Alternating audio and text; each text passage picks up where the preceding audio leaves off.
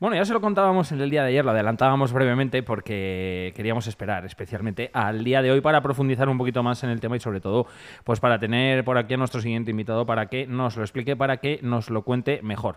Por poner un poquito en, contexto, eh, bueno, sabíamos, eh, porque quien está aquí eh, nos lo dijo, que además de amiguete pues es arqueólogo y, y es un crack, que se ha descubierto en Numancia eh, bueno, pues eh, lo que puede hacer o puede hacer alusión a, una mujer, eh, no sé si numantina romana, ahora le preguntaré, que vivió en ese cerro en torno a los siglos II, III, una tal Antonia Secunda.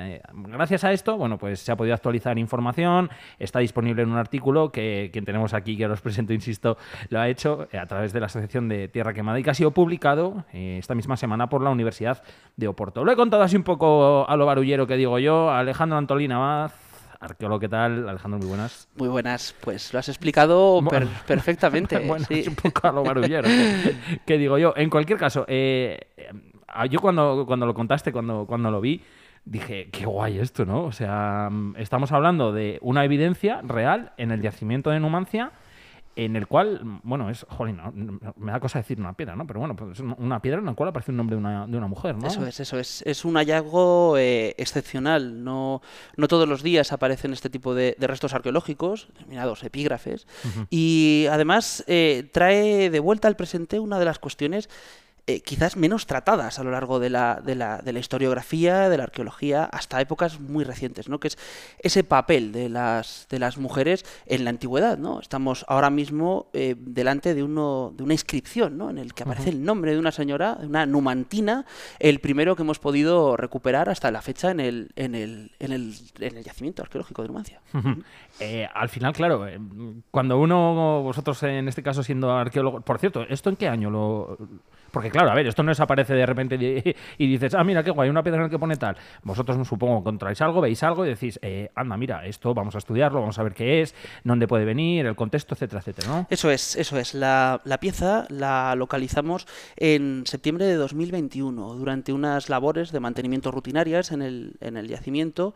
Eh, pues vi una losa en el suelo que me llamó bastante la atención y al acercarnos pudimos, pudimos ver que, que tenía grafías, ¿no? Al, limpiar un poco la piedra pudimos ver que realmente lo que tenía era un nombre completo, ¿no?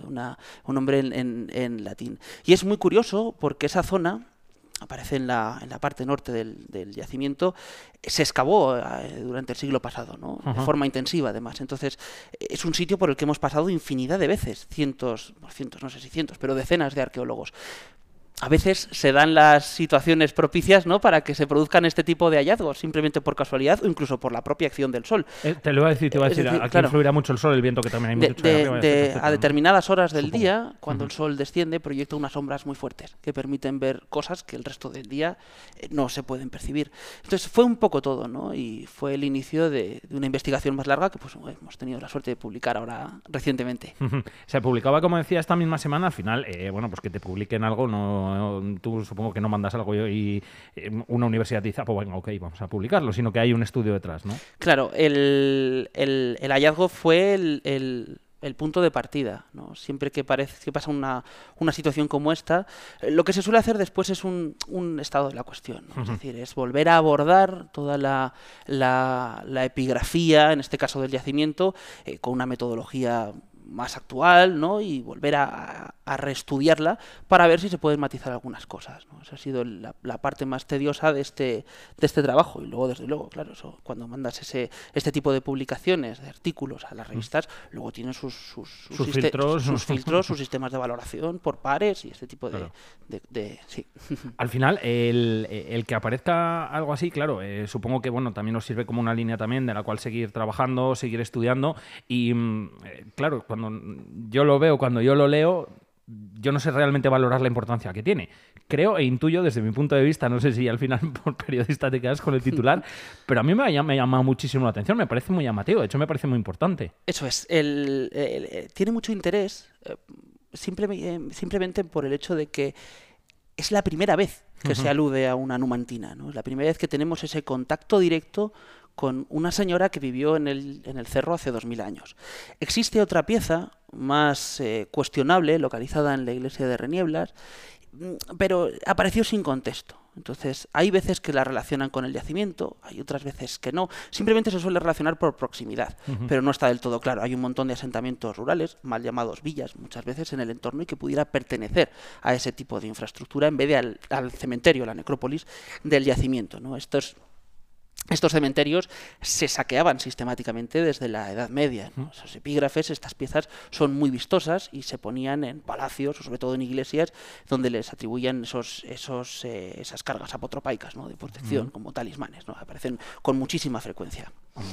Eh, lo que la inscripción que aparece en, esta piedra en la cual aparece ese nombre eh, estaría en un cementerio, por lo tanto sería o por qué estaría eso escrito ahí. La mm, esa es, la, es muy buena pregunta, porque realmente no lo sabemos. Es decir, la pieza eh, es una placa, que es como se denomina, ¿no? es, un, es un rectángulo eh, de piedra más ancho que largo y como de unos 20 centímetros de espesor, y estaba colocada justo encima de una de las aceras de las calles del yacimiento. Entonces estaba en una posición secundaria, es decir, no se encontraba en el punto en el que estaba colocado cuando se talló esa, esa inscripción. O sea, eh, apareció, por decirlo, en otro sitio diferente al que eh, intuimos que estaría colocada. Puede ser, o puede ser simplemente que estuviera justo en la fachada de encima y que por el proceso de derrumbe se, claro. y quedase allí. Es, es, cierto. De hecho, da la impresión de que, de que la inscripción continúa. Es decir, era un, podían ser más bloques, pero solo se conserva uno. Claro. Eh, me imagino que, lógicamente, mm, no escribían el nombre de, de todas las mujeres ni de todos los hombres, ¿no? Y por lo que intuyo que, bueno, pues que si estaba escrito eh, este sería porque tendría cierta importancia o sería o, cierta relevancia, ¿no? Intuyo, ¿eh? Sí que, sí que es cierto que las, eh, las representaciones, la, la, cantidad, el registro epigráfico eh, mm, es bastante menor a las estimaciones de población que hacemos de los yacimientos. Ah.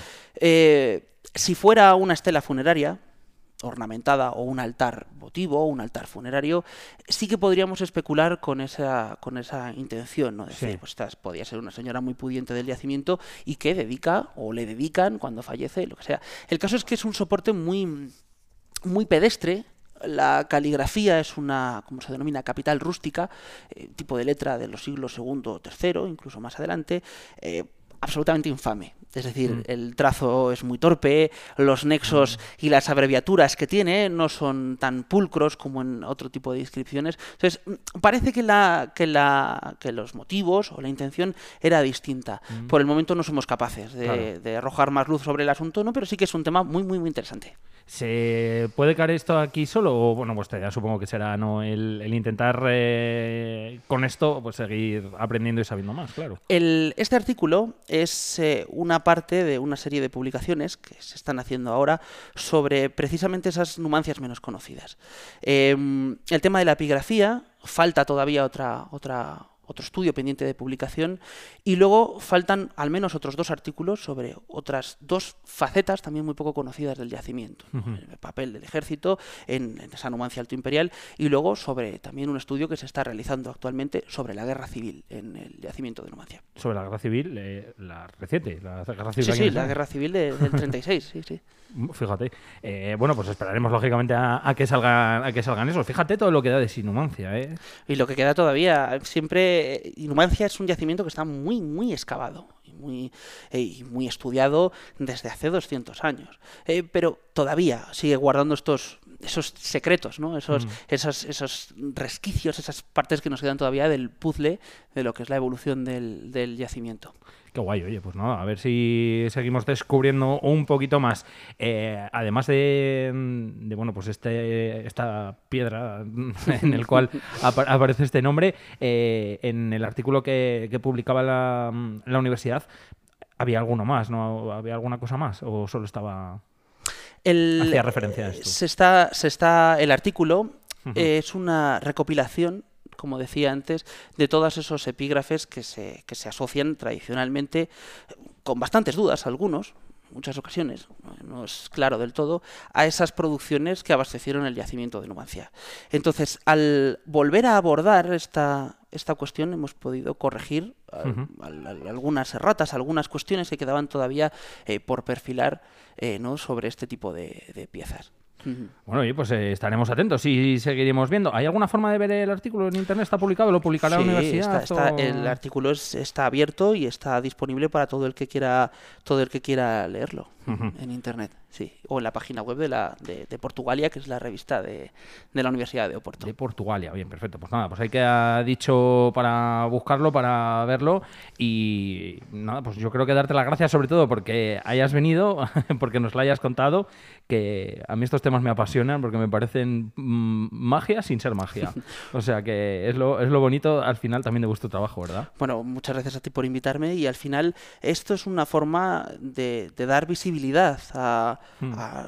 rico patrimonio arqueológico de la provincia de Soria. En este caso estamos hablando de Numancia, pero no debemos olvidarnos el potencial que tiene esta provincia, ¿no? ya al margen de los ricos eh, yacimientos paleontológicos, eh, tenemos tesoros como, como, el propio yacimiento de Numancia, pero también como Usama y como Tiermes, a los que mm. invito a todo el mundo a visitar y a, dejarse caer por, el, por el Museo Numantino, una visita fundamental. Que muchas veces sí que hablamos de Numancia, ¿verdad? Y luego tenemos Tiermes y Usama, porque Tiermes es precioso también. Tiermes es, un yacimiento fantástico, que todo el que todo el que ha pasado por allí, yo he tenido la fortuna de excavar también bastantes años, eh, todos los que hemos pasado por allí salimos absolutamente enamorados del yacimiento. Es, es la joya de la arqueología soriana. Sí. Qué guay.